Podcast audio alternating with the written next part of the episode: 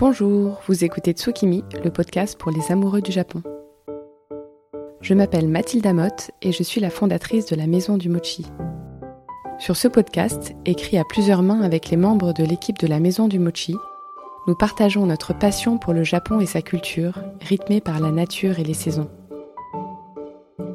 Tsukimi est un podcast que nous publions deux fois par mois, où nous suivons sur une année le calendrier traditionnel japonais en explorant les rituels et thématiques qui y sont liés. Pour chaque épisode, vous trouverez les liens et informations complémentaires sur la page magazine de notre site lamaisondumochi.fr. Bonne écoute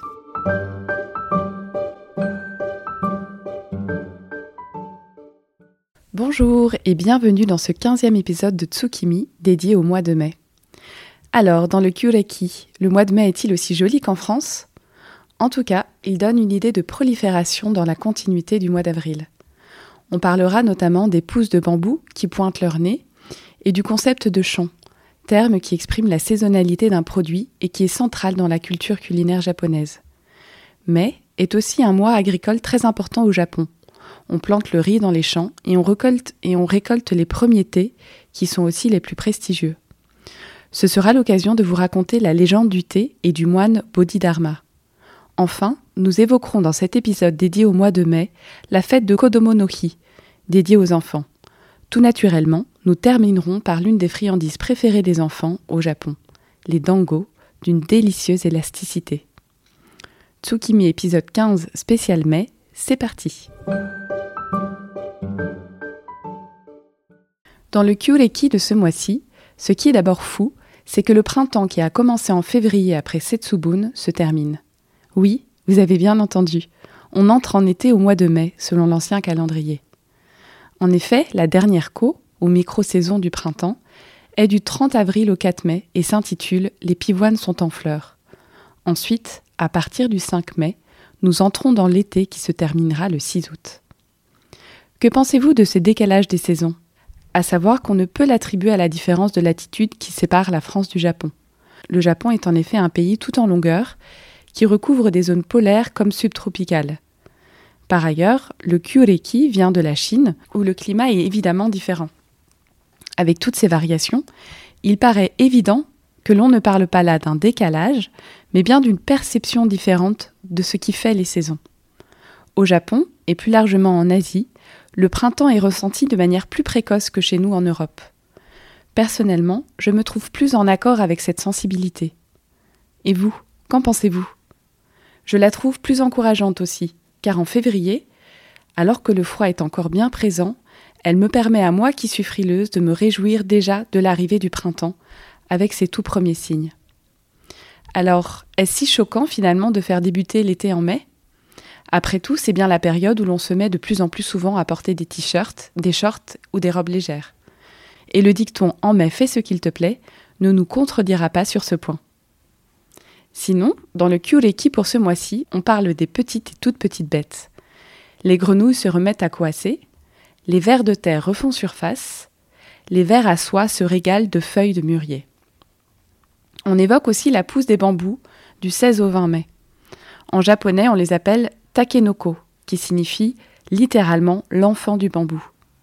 De forme conique, les pousses de bambou sont récoltées à cette période dès qu'elles sortent de terre lorsqu'elles mesurent environ 15 cm. Il en existe de nombreuses variétés dont certaines ne sont pas comestibles, donc veillez bien à vérifier avant de vous lancer en cuisine. Les pousses de bambou ne sont pas comestibles crues, car elles contiennent des substances toxiques uniquement détruites par la cuisson. Dans la cuisine japonaise, la pousse de bambou fraîchement cueillie fait partie des ingrédients shon, de la saison.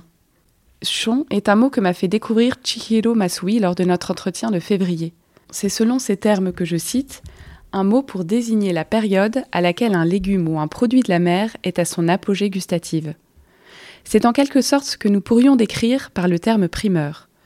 À ceci près que, comme le détaille Chihiro dans l'article dédié à l'entretien, le terme champ décrit à la fois la période où il est encore rare, on utilise alors aussi les termes de hashiri ou hatsumono, la période où il est le plus abondant et aussi la période à laquelle il est le meilleur sachant que la période d'abondance n'est pas forcément la meilleure saison en termes de goût. Chihiro, pour illustrer son propos, donne en exemple les poissons qui abondent sur les côtes pour pondre, mais qui sont amaigris et affaiblis par la ponte. Je vous invite à écouter l'épisode et lire les notes de Chihiro dans l'article dédié à ce sujet si vous souhaitez en savoir davantage.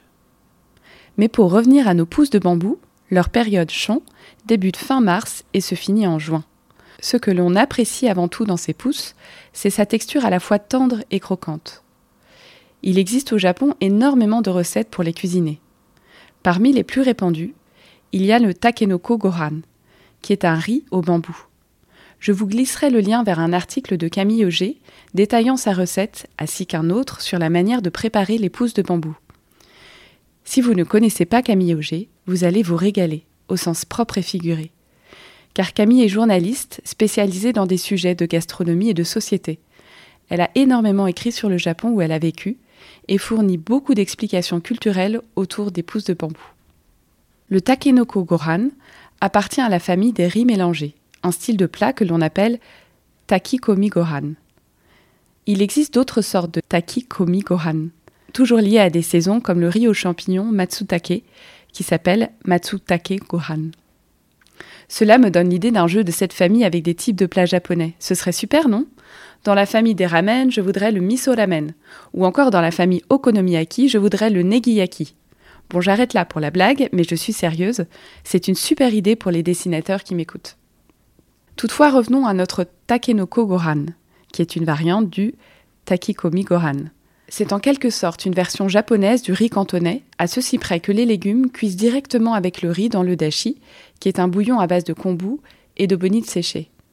Le riz se gorge de toutes les saveurs déployées pendant la cuisson, ce qui le rend particulièrement savoureux. Le seul fait de vous en parler me donne l'eau à la bouche. Mais passons à cette autre actualité de mai dans la nature qui se vérifie aussi bien en France qu'au Japon. Le retour de l'effervescence dans les champs. Avant de parler de récolte du thé et de repiquage du riz, je voulais aborder avec vous une curiosité du Kuoreki. Dans la dernière micro-saison pour ce mois-ci, on parle du blé qui est prêt à être récolté. Ce qui me paraît très surprenant. Car en France comme au Japon, la récolte du blé a plutôt lieu en juillet.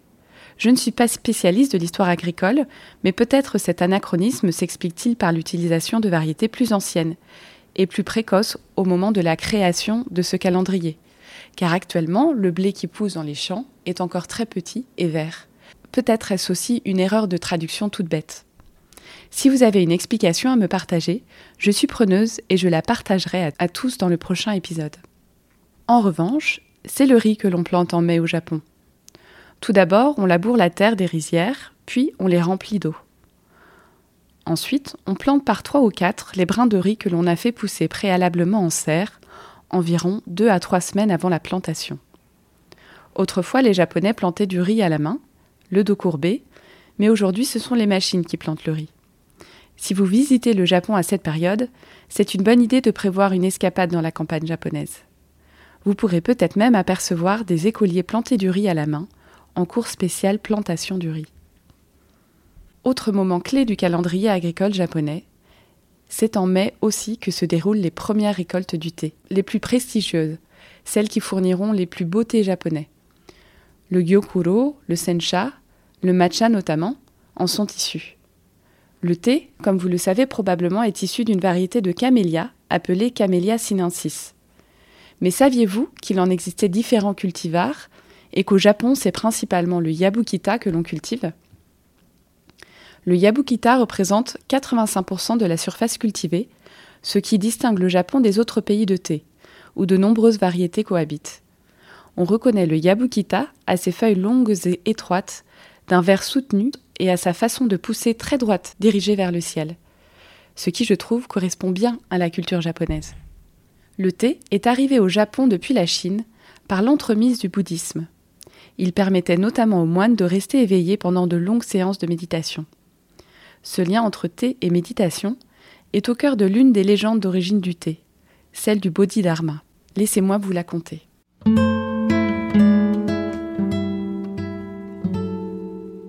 Le Bodhidharma était un prince indien devenu moine qui aurait vécu au VIe siècle. Un jour, le Bodhidharma partit pour la Chine afin de prêcher le bouddhisme. La légende raconte qu'il restera de nombreuses années en méditation dans une grotte, tourné face au mur de pierre. Mais au bout de sept années de méditation ininterrompue, le Bodhidharma s'endormit. Au réveil, furieux de s'être assoupi, il se coupa les paupières et les jeta à terre.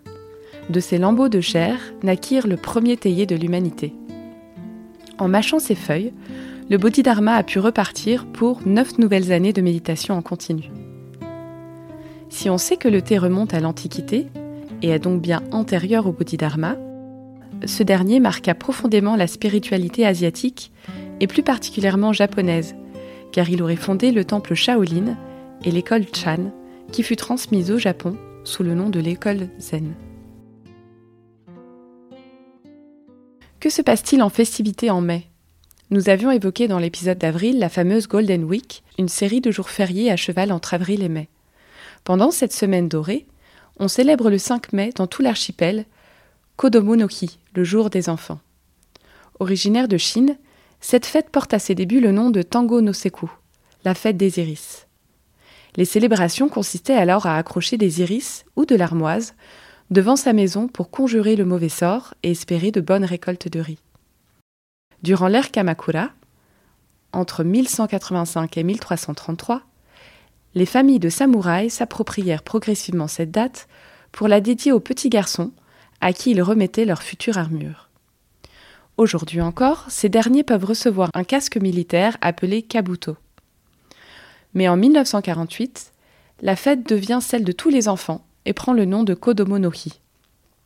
Le symbole de cette fête est le koinobori, des banderoles en forme de carpe koi, qui est le symbole de courage et de persévérance au Japon. À cette période, on en trouve accrochés un peu partout dans les maisons, les magasins et dans les arbres.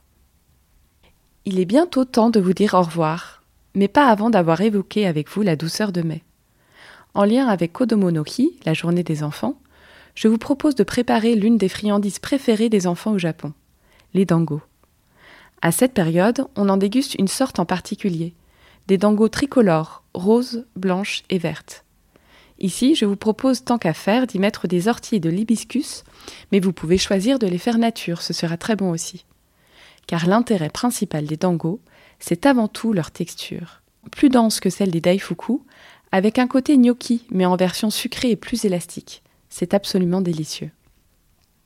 Donc, pour faire des dangos, c'est très simple.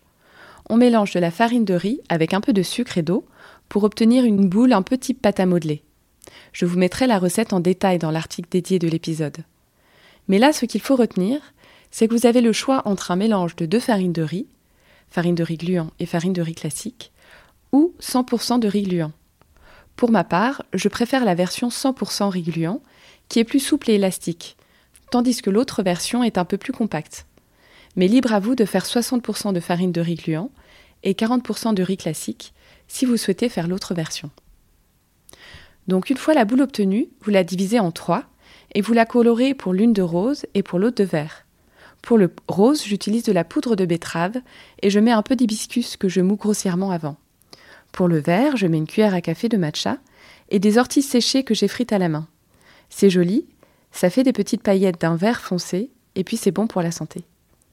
On divise ensuite ces pâtes en boulettes de la taille d'une noix que l'on roule entre ses mains. Enfin arrive l'étape de la cuisson. Et là, gros dilemme. Cuisson vapeur ou cuisson à l'eau? Entre les deux, mon cœur balance. La cuisson vapeur donne quelque chose de plus moelleux, mais l'eau est plus rapide.